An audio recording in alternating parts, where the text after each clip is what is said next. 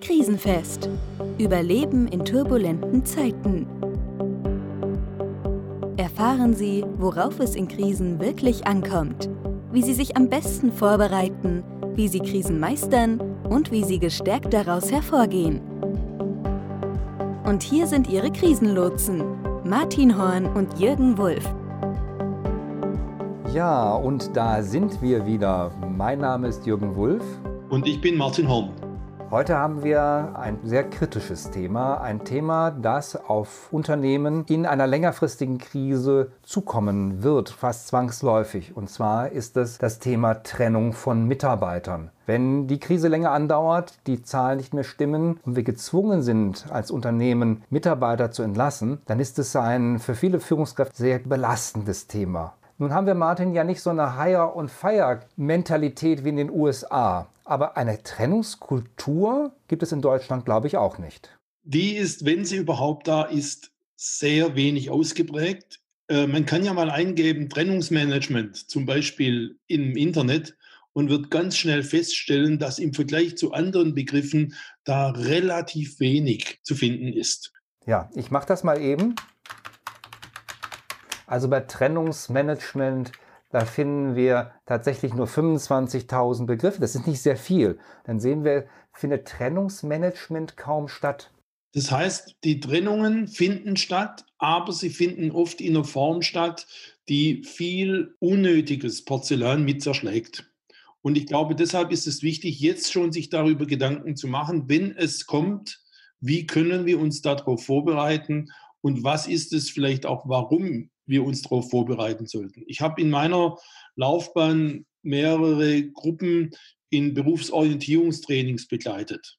Dort habe ich erlebt, was es bedeutet, ob man gut, ich sage es jetzt bewusst so, entlassen wird oder ob man nicht menschenwürdig entlassen wird. Das schlimmste Erlebnis, was mir eine Frau erzählt hat, sie sagte, es war ein langer Gang, rechts und links saßen weinende Frauen, es war ein Produktionsbetrieb. Ich bin rein in den Raum, mir wurde gesagt, also hiermit endet Ihre Tätigkeit bei uns. Ich habe die Papiere bekommen, habe mich draußen hingesetzt, meine Welt war kaputt und ich fing an, mit den anderen zu heulen. Das ist sozusagen das persönliche Erlebnis. Was noch viel schlimmer ist, es gibt ja diese Krankheitsform posttraumatische Verbitterungsstörung, die dann entsteht und die Menschen wirklich an den Rand ihrer persönlichen Fähigkeiten und Kompetenz bringt, wenn man mit ihnen entsprechend nicht menschenwürdig umgeht. Und genau das zu verhindern, ist aus meiner Sicht ein ganz, ganz wichtiger Punkt, weil letztlich möchten wir doch die Arbeitskraft dieser Mitarbeiter, auch wenn wir sie heute entlassen müssen und uns von ihnen trennen müssen, erhalten für die Zukunft.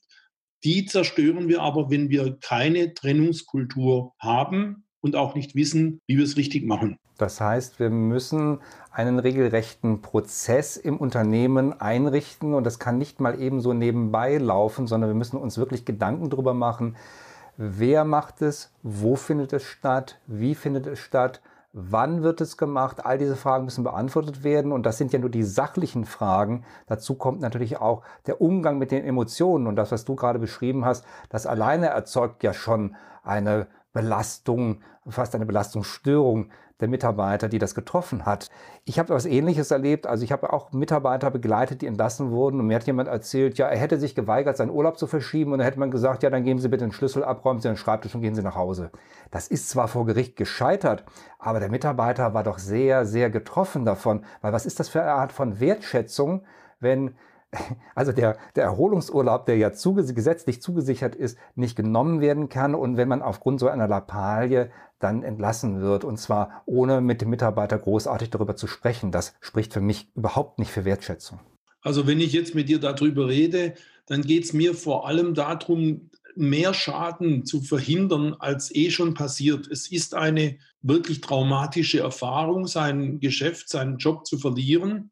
Und das, was ich ganz wichtig finde, wir haben in Deutschland Prozesse, die vor diesen Trennungsgesprächen stehen und die sind auch relativ gut definiert, also Sozialauswahl und so weiter und so weiter. Da haben wir ja über die ähm, äh, unternehmerischen Partnerschaften zwischen Betriebsrat und Geschäftsleitung, da haben wir Prozesse. Aber der eigentliche Trennungsvorgang, der wird natürlich auch oft deshalb nicht thematisiert, weil er eben sehr, sehr unangenehme Gefühle und auch viel, viel Unsicherheit mit sich bringt. Mhm. Und die Gefühle sind ja sowohl bei den Personen, die entlassen werden, als auch bei den, ich nenne das jetzt mal so, Hinterbliebenen, also den Bleibenden vorhanden. Da gibt es ja auch durchaus gemischte Gefühle, so nach dem Motto, war das der Kelch nochmal an mir vorbeigegangen oder ja, zum Glück war es ich nicht, aber auch so eine gewisse Unsicherheit oder auch ein Zweifel, ob die Unternehmensführung überhaupt in der Lage ist, das Unternehmen richtig zu steuern, weil da kommen Zweifel auf, wenn Menschen entlassen werden müssen. Also das, was du jetzt ansprichst, ist ein ganz, ganz zentrales Thema. Nach diesen Trennungen habe ich ja immer auch noch mal Menschen, die bei mir im Unternehmen sind. Und die darf ich nicht vergessen, auch wenn das andere erstmal emotional sehr viel beanspruchender ist, dass ich Trennungsgespräche führen muss, dass ich mich von Mitarbeitern trennen muss. Das ist sicherlich das, was mich mehr beschäftigt, vordergründig. Aber es ist extrem wichtig, sich nach dieser Phase auch um die zu kümmern, die geblieben sind, weil da gibt es mindestens genauso viele Unsicherheiten und mindestens genauso viel Ängste, wenn man die nicht bearbeitet, werden die sich verselbstständigen und nicht selten führen die dann dazu, dass Leute wirklich in äußerster Angsthaltung nur noch ihre Tätigkeit verrichten. Und Angsthaltung heißt, es sind Blockaden vorhanden und das führt nicht mehr dazu, dass ich die richtige Leistung abrufen kann. Ich bin irgendwie gehemmt und es bindet natürlich auch einfach Energie, die Gedanken an die Kollegen, die nicht mehr da sind, die eigene Unsicherheit. Mit der Kündigung verliert natürlich jemand auch ja die Verbundenheit zu den Kollegen. Die Kollegen sind jetzt dann die Ex-Kollegen. Also ein Status, den man gehabt hat, der ist auf einmal weg. Die Sicherheit ist weg, vor allen Dingen die, Sicher die finanzielle Sicherheit man hat auch so das Gefühl, man kann gar nicht mehr selbst autonom handeln. Es wird über einen entschieden. Das geht alles sehr tief in einen rein und beschäftigt einen und beschädigt einen auch. Und das sind starke Emotionen, die müssen auch verarbeitet werden. Also es gibt eigentlich drei zentrale Themen, die jeden, der mal in so eine Situation kommt, beschäftigen. Das erste ist natürlich, klar, man trennt sich von mir, aber wie erhalte ich eigentlich möglichst meine Reputation. Das heißt, wie kann ich das Gesicht wahren? Das ist sozusagen ja natürlich nachher niedergelegt im Zeugnis, was ich kriege, aber in der Situation schon, wenn ich da einem gegenüber sitze, der sagt, deine Arbeit bei uns ist zu Ende. Wie kann ich denn dann mir selber noch im Spiegel sagen, du bist gut? Natürlich die finanziellen Fragen, die auftauchen und nicht zuletzt wie soll es denn jetzt weitergehen? Nämlich die Frage nach der Perspektive. Das sind die zentralen Fragen, die dann erlebt werden, wenn ich als Betroffener in einem solchen Trennungsgespräch sitze und plötzlich wird mir mehr oder weniger gefühlt der Boden unter den Füßen weggezogen. Ich erlebe manchmal in Unternehmen, dass Führungskräfte dort allein gelassen werden oder umgekehrt, dass Führungskräfte dieses unangenehme Gespräch an die Personalabteilung delegieren, weil sie selber dort nicht mit umgehen können. Also aus meiner Sicht ist das doch eine zentrale Führungsaufgabe, die doch in meinen Verantwortungsbereich fällt. Ich kann das doch nicht einfach an die Personalabteilung delegieren, weil die wird, hat ja gar keine direkte Beziehung zu der gekündigten Person und die fühlt sich natürlich auch noch weniger verantwortlich dafür. Die wird also sehr stark auf der Sachebene bleiben. Damit wird der Schaden doch eigentlich nur größer. Er wird größer, er wird auf der emotionalen Seite und er wird vor allem im Selbstbild des Betroffenen größer.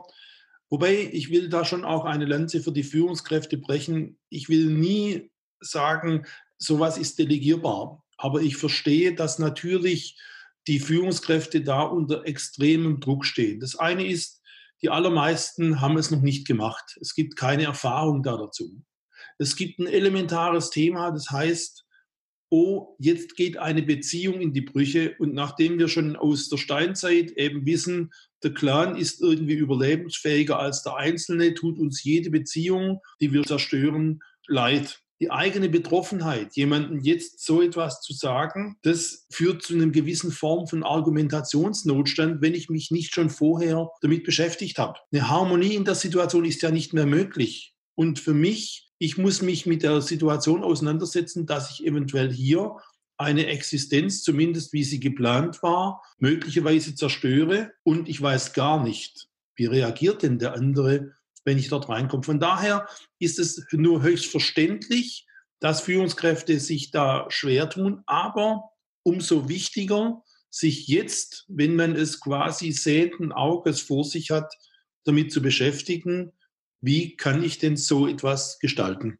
Und das ist für mich eine Gemeinschaftsaufgabe, wo man nicht Führungskräfte mit alleine lassen darf, sondern da sind die nächsthöheren Führungskräfte gefragt, da ist die Personalabteilung gefragt, da ist die Geschäftsführung gefragt und da ist natürlich auch der Betriebsrat gefragt. Alle sollten eingebunden sein und es sollte ein Konzept geben, das diesen Prozess definiert, um die Führungskraft auch zu stützen in dieser unangenehmen Aufgabe. Ganz klar und also natürlich spreche ich da jetzt aus meiner Profession. Da gehört auch ein Stück Training dazu und ein Stück Auseinandersetzung mit diesem Thema. Das kann man sich tatsächlich schlecht anlesen. Und man kann sich sozusagen nicht einfach in der Theorie darauf vorbereiten. Ich habe in der Phase, als damals diese Telekom-Krise war, also diese Krise, äh, wo viele Telekommunikationsunternehmen Leute entlassen mussten, habe ich Geschäftsführungen in der Geschichte trainiert. Was ich hochspannend fand, da gehört natürlich ein bisschen ein schauspielerischen Aspekt dazu. Ein Vorstandsvorsitzender saß mir gegenüber und ich habe im Trennungsgespräch, im Training angefangen zu weinen. Er war sprach- und handlungsunfähig. Also das heißt, das sind Situationen, die erleben Menschen kaum. Und wenn ich da nicht ein Stück Wissen kombiniert mit Erfahrung habe, dann werde ich in dieser Situation weder hilfreich sein für den anderen, noch ein gutes Erleben für mich selber erzeugen können. Ich habe es auf der Ebene des Führungskräftenachwuchses erlebt. Die sind ja noch unbeholfener in der Form. Die haben vielleicht ein Studium hinter sich, die sind fachlich exzellent, in Führen haben sie kaum Ahnung und jetzt sollen sie Trennungsgespräche führen. Also wir haben das dann tatsächlich geübt. Wir haben Trennungsgespräche geübt, damit man überhaupt in so eine schwierige Situation mal reinkommt. Da gibt es dann verlegenes Lachen, da gibt es Betroffenheit, da gibt es manchmal auch die Unfähigkeit, Emotionen sich beim anderen vorstellen zu können ja, ich weiß gar nicht, wie geht's dem anderen denn da? Ich spüre da gar nichts. Ja, selbst wenn man eine weinende Person vor sich hat, man kann das irgendwie nicht nachvollziehen. Es ist gar nicht so selten, dass Führungskräfte Nachwuchs damit überfordert ist. Und da kommt das Training natürlich noch mal mehr zugute. Man sollte sich einerseits damit einmal auseinandersetzen, einfach geistig auseinandersetzen. Das bereitet einen ja schon vor. Und dann braucht man einfach Übungen dafür. Und das macht man am besten in einem Führungskräftetraining oder einem speziellen Training dafür. Und das ist das Gute, wir, wir, wissen heute sehr viel über diese Entstehung von zum Beispiel diesen posttraumatischen Verbitterungsstörungen und wir wissen heute, wie man sie verhindern kann. Ich will mal ein Beispiel sagen. Immer dann, wenn für mich nicht transparent ist, warum man sich von mir trennt, warum man mir kündigt, werde ich ein Leben lang nach dem Grund suchen. Menschen können mit Dingen, die sie verstehen, besser umgehen, als wenn man sie im Nebel lässt. Und dieses im Nebel sein hat katastrophale Folgen. Das heißt aber auf der anderen Seite, ich bereite mich zum Beispiel auf so ein Gespräch auch so vor, dass ich dem anderen auch sagen kann, okay, wir haben eine wirtschaftliche Not, okay, es gab ein Fehlverhalten, es gibt eine Trennungsnotwendigkeit aufgrund von der Marktlage, wie auch immer. Und ich biete mich, und das ist das Wichtige, als Führungskraft dazu an, dass der Betroffene an mir auch ein Stück sich abarbeiten kann, um nachher wieder mit beiden Beinen aufrecht im Leben stehen zu können und sagen, ja, okay, das ist mir passiert, aber es kann weitergehen. Ich glaube, wir sollten jetzt mal ganz konkret werden, nämlich zwei Dinge klären. Also wie bereite ich mich als Führungskraft auf diese Situation eigentlich vor und wie mache ich das ganz konkret, wenn jetzt die Person vor mir sitzt? Ich glaube, die beiden Fragen sollten wir hier einmal beantworten. Also ich glaube, der erste Punkt, wie bereite ich mich als Führungskraft vor, das hat viel mit Selbstreflexion zu tun. Oder man könnte auch sagen, sei doch ehrlich zu dir selber. Das heißt, wenn ich meine Ängste und Sorgen erstmal benennen kann, kann ich sie auch bearbeiten. Zum Beispiel diese Angst, bin ich eigentlich noch glaubwürdig, wenn ich das jetzt tue? Ja, du bist es, weil es ist jetzt eine deiner Aufgaben als Führungskraft. Oder diese Frage nach, wie werden die über mich denken? Sie werden immer dann erleben, dass sie Anerkennung und Respekt bekommen, wenn sie menschenwürdig, aber klar mit dem, was man heute weiß, durch diese drei Phasen ihre Menschen begleiten, von denen sie sich trennen wollen. Diese ganze Frage nach Begründung, nach Umgang mit Unerwartetem. Das sind so die Fragen, auf die ich mich einstellen kann. Und das kann ich natürlich in so einer in Trainingssituation ganz gut bewältigen. Wenn du danach fragst, wie macht man es jetzt eigentlich konkret, dann kann man heute sagen, okay, wir haben eigentlich drei Phasen in solch einer Trennung. Und alle drei Phasen haben aber auch Gefährdungen. Die erste Phase, da kann man sagen, ich brauche ein gutes Argument. Warum trenne ich mich? Eine kurze, knappe Einleitung und eine Vorwarnung, jetzt kommt was Schwieriges. Dann gebe ich diese Botschaft weiter. In der ersten Phase gebe ich wenig Möglichkeiten zum Diskutieren. Und manchmal ist sogar hilfreich, einfach das im ein oder zweimal zu wiederholen, was jetzt da der Anlass für diese Trennung ist. Die zweite Phase, das ist eine anstrengende Phase für jede Führungskraft. Die heißt nämlich erstmal aushalten. Aushalten, dass der andere jetzt diese Information verarbeiten muss. Was nicht passieren darf, bitte keine Zuckerchen verteilen. Weder da noch am Ende. So von wegen, ja, es wird alles gut, das kriegen Sie schon hin. Nein, in der Situation geht es darum, lassen Sie dem anderen seine Zeit, selbst wenn es jemand ist, der eher extrovertiert reagiert und vielleicht aggressiv wird. Nehmen Sie es nicht persönlich. Es ist eine Reizüberflutung, mit der auch dieser Mensch erstmal lernen muss, umzugehen. Mhm. Es kommt also auch darauf an, entsprechend empathisch zu sein, durchaus Mitgefühl zu zeigen, ohne darin jetzt völlig unterzugehen und die emotionale Reaktion, wie sie auch immer sie ausfällt, ob es nur ein Schock ist, also Schweigen oder Weinen oder auch vielleicht äh, Wut, die sich dann äußert, einfach auszuhalten. Ich glaube, das ist das, was du auch meinst mit dem selber aushalten können. Genau dieses und auch vielleicht nochmal erklären und sich klar machen, diese Information aufzunehmen, ist für den Betroffenen nicht so einfach. Und in der dritten Phase eben ganz wichtig, sich klar zu machen, immer wieder, nicht ich habe das Problem und auch nicht sich sozusagen zu schnell zu solidarisieren, sondern es ist das Problem des Gegenübers, der sich mit dem jetzt auseinandersetzen muss ich kann ihm letztlich keine Hilfestellung geben, außerdem, dass ich ihm Gründe nenne für das, was vorliegt. Und ich kann vielleicht am Schluss noch sagen, je nachdem, jetzt gerade wenn es eine Folge der Krise ist, dass ich mich trenne, wenn Sie irgendwelche Fragen haben, kommen Sie auf mich zu. Das könnte schon eine kleine Hilfe sein, aber wieder Vorsicht vor irgendwelchen Zuckerchen, die man jemandem gibt, damit es nicht so schwierig für ihn ist. Es ist schlicht und ergreifend schwierig und es bleibt es auch die reinen Rahmenbedingungen, ich glaube, es ist wichtig, dass wir das in einem ruhigen Raum machen, der auch jetzt nicht unbedingt in der Mitte des Unternehmens ist, wo jeder sieht, dass ich da jetzt hingerufen werde. Diese Horrorvorstellung von dem Gang mit weinenden Mitarbeitern, was du mir vorher erzählt hast, das ist ja auch wirklich ein Unding, was das ist ja schon fast so eine emotionale Spießrutenlaufen, was ich dann durchmache.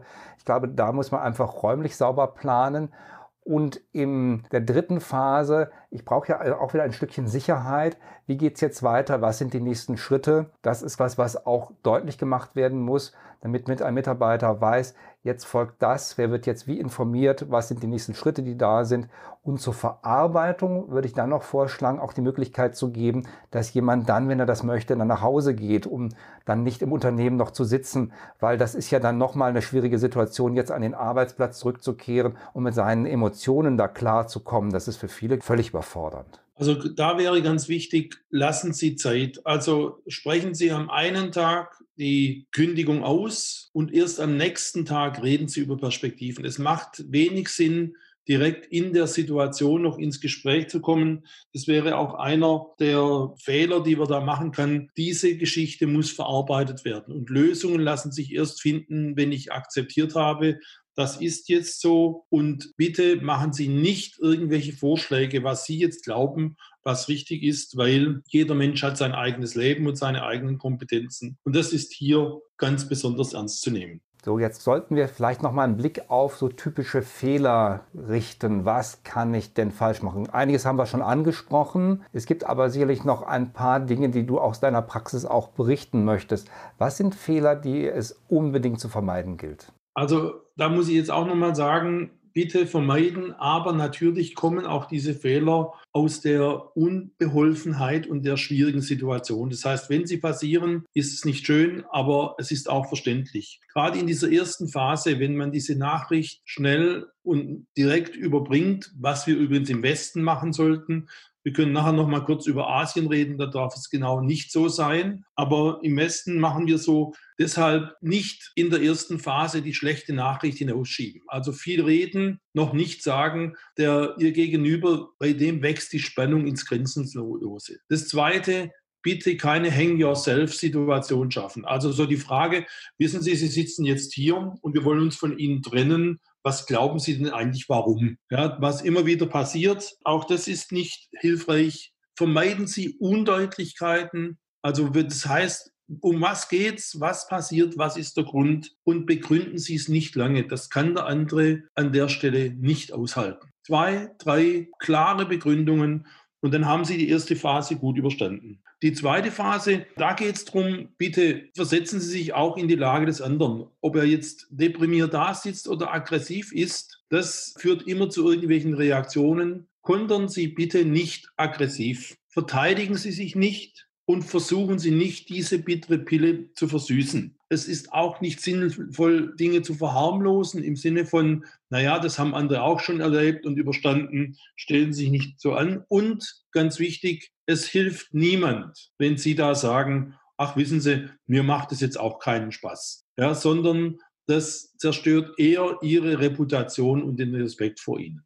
Ein weiterer Fehler, den ich aus meiner Praxis kenne, ist, den Mitarbeiter auf vergangene Fehler hinzuweisen und deutlich zu machen, dass er seine eigene Position dadurch geschwächt hat und Altes jetzt nochmal aufzuwärmen. Das wäre ja auch wenn es bedingt ist durch die Krise, gar nicht richtig und wirkt dann auch nicht authentisch und ehrlich und aufrichtig. Ich glaube, das ist wichtig, dass man bei den Fakten bleibt und nicht etwas, so eine Begründung noch aus vergangenem Verhalten rauszieht. Also Sie hatten ja Schwierigkeiten im Projekt XY, Sie haben sich gegenüber den Kollegen nicht richtig verhalten, Sie haben dort das Budget überschritten, was auch immer einem dann einfällt aus der Vergangenheit, wo es vielleicht sogar schon Abmahnungen gab, das ist jetzt nicht der richtige Zeitpunkt, um das aufzuwärmen. Das ist ganz sicher jetzt, wenn diese Trennungen Folgen der Krise sind, ganz und gar nicht ein Thema. Ich meine, wenn es ein Fehlverhalten gab und das zur Trennung führt, dann muss das Fehlverhalten benannt werden. Aber bitte nicht, so wie du es gerade beschreibst, die dreckige Wäsche der letzten Jahre waschen. Das hat keinen Sinn.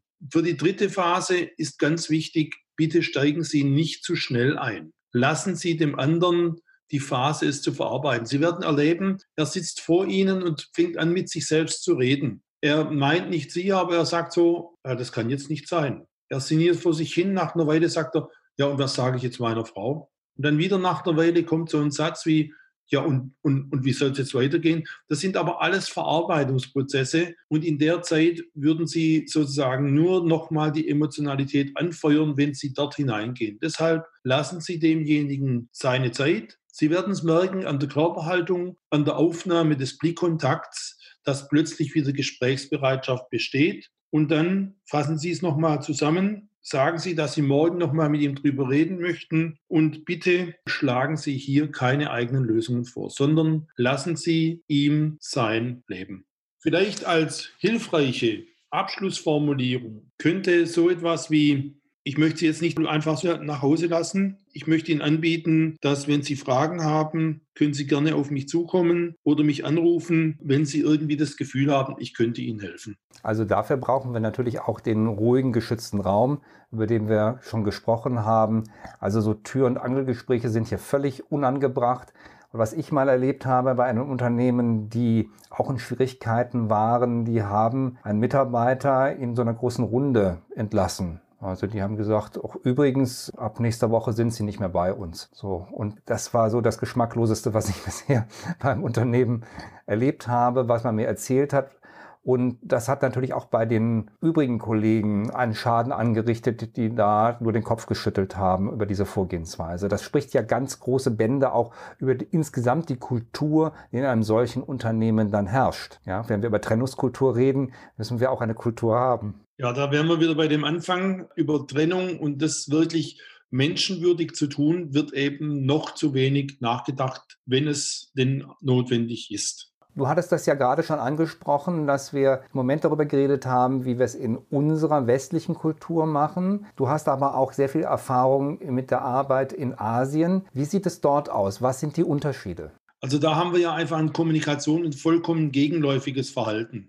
Wir im Westen, da gehören wir in Deutschland mit auch äh, zu den Vorderen dazu, als sehr direkt sind die Nordländer vor allem, also Skandinavien. Wir gehen direkt aufs Thema zu und wir erwarten auch, dass Menschen, mit denen wir reden, direkt zum Thema kommen. In Asien ist Kommunikation genau das andere. Wir kennen vielleicht tatsächlich auch, wie wichtig für das, die Asiaten es ist, nicht das Gesicht zu verlieren. Von daher ist dort genau das andere notwendig. Lange Einleitung, nicht konkret sagen, was ist es. Erst sozusagen viel, viel Energie in die Beziehung, bis man irgendwann an dieses Thema kommt. Und äh, aber auch da gilt dann wieder zu schauen, dass der Mensch sich anschließend noch in den Spiegel gucken kann. Das ist in der asiatischen Kultur noch, noch wichtiger als bei uns. Wir können, glaube ich, mit Direktheit ganz gut umgehen, wenn wir sie dann verarbeitet haben. Asiaten empfinden Direktheit als direkte persönliche Beleidigung, die sie auch ganz schlecht nur verarbeiten können. Also da muss man sehr vorsichtig sein. Nun ist das ja, wie wir festgestellt haben, ein sehr kitzliges, ein sehr schwieriges Thema für alle Beteiligten. Gibt es denn nicht irgendetwas, was doch trotzdem gut ist an der Sache? Irgendetwas, ein, ein Gutes, was wir vielleicht zum Schluss den Hörern mit auf den Weg geben können? Ich sage jetzt ganz bewusst, hier kommt die Qualität einer Führungskraft zum Tragen. Bin ich derjenige, der meinem Mitarbeiter, den ich über Jahre vielleicht begleitet habe, von dem ich mich heute trenne, bin ich derjenige, dem ich die Reibfläche gebe, ich sage es etwas salopp, dem ich auch die Chance gebe, auf mich als Person sauer zu sein damit er das verarbeiten kann. Ich glaube, das ist ein extrem wichtiger Punkt, dass er jemand Konkretes im Blick hat. Ich kann aus eigener Erfahrung sagen, ich musste mich auch schon in meiner Geschäftsführerzeit von Menschen trennen. Da muss ich sagen, die kommen vielleicht später zurück und sagen, hey, wissen Sie, Damals hätte ich sie stehend in der Luft zerreißen können, aber es hat mir einen neuen Weg eröffnet und ich war lange auf sie sauer, aber ich habe heute auch begriffen, für sie war das auch nicht ganz so einfach, aber sie haben mir damit geholfen, die Reibfläche zu sein, an der meine Emotion sich abarbeiten kann. Das wäre der Teil, den finde ich ganz wichtig, denn das ist auch ein Teil von Führung. Und es ist in der heutigen Fachkräftemangelzeit ja auch wichtig, nicht im, unbedingt im Streit auseinanderzugehen, sondern die Türen auch nicht endgültig zuzuschlagen. Wer weiß, nach der Krise brauche ich die Mitarbeiter vielleicht wieder. Und wenn man sich im Guten zumindest sauber getrennt hat, dann ist auch die Tür weiterhin so weit offen, dass man irgendwann in einem Projekt oder sogar in einer Anstellung oder als äh, Geschäftspartner wieder zusammenarbeiten kann. Ich halte das gerade heute für nicht ausgeschlossen und gerade auch angesichts der Krise, in der wir uns gerade befinden, glaube ich, wird das Thema gute Mitarbeiter zu haben, vielleicht die Mitarbeiter wieder zu holen, wenn sie denn möchten. Und die werden dann möchten oder mögen, wenn sie sich gut behandelt fühlen, dann habe ich eben die Möglichkeit, gleich wieder durchzustarten und muss Leute nicht erst einlernen. Ich denke, es ist natürlich auch etwas, was sich auf anderer Ebene auszahlt. In der Krise der Luftfahrt, die 2001 ausgelöst wurde durch den Terroranschlag in New York auf die Twin Towers, gab es ja auch einen Zusammenbruch des Luftverkehrs. Die Lufthansa hat sehr viele Menschen entlassen und unter anderem auch diejenigen, die für die Wartung der Maschinen zuständig waren. Und kurze Zeit später, ein halbes Jahr später, brauchte man diese Menschen wieder. Und die fühlten sich wahrscheinlich durch die Lufthansa damals nicht richtig behandelt. Jedenfalls gab es wohl mehrere Fälle, wo Mitarbeiter gesagt haben, ja, ich komme zurück, aber nur zum doppelten Gehalt. Und die Lufthansa sah sich gezwungen, dieses doppelte Gehalt zu bezahlen. Andere haben gesagt, ja, Sie würden gern noch mit der Lufthansa zusammenarbeiten, aber sie hätten inzwischen eine eigene Firma gegründet. Und das hat die Lufthansa dann nicht das Doppelte, sondern das zweieinhalbfache pro Flugzeug gekostet. Also es lohnt sich, mit Mitarbeitern vernünftig umzugehen. Wie heißt es so schön, man sieht sich mindestens zweimal im Leben. Ja, und man sieht sich eben gerne wieder oder ungerne. Und das äh, kann unter Umständen auch wirtschaftlich sich sehr auswirken. Zum nächsten Mal bei Krisenfest. Überleben in turbulenten Zeiten.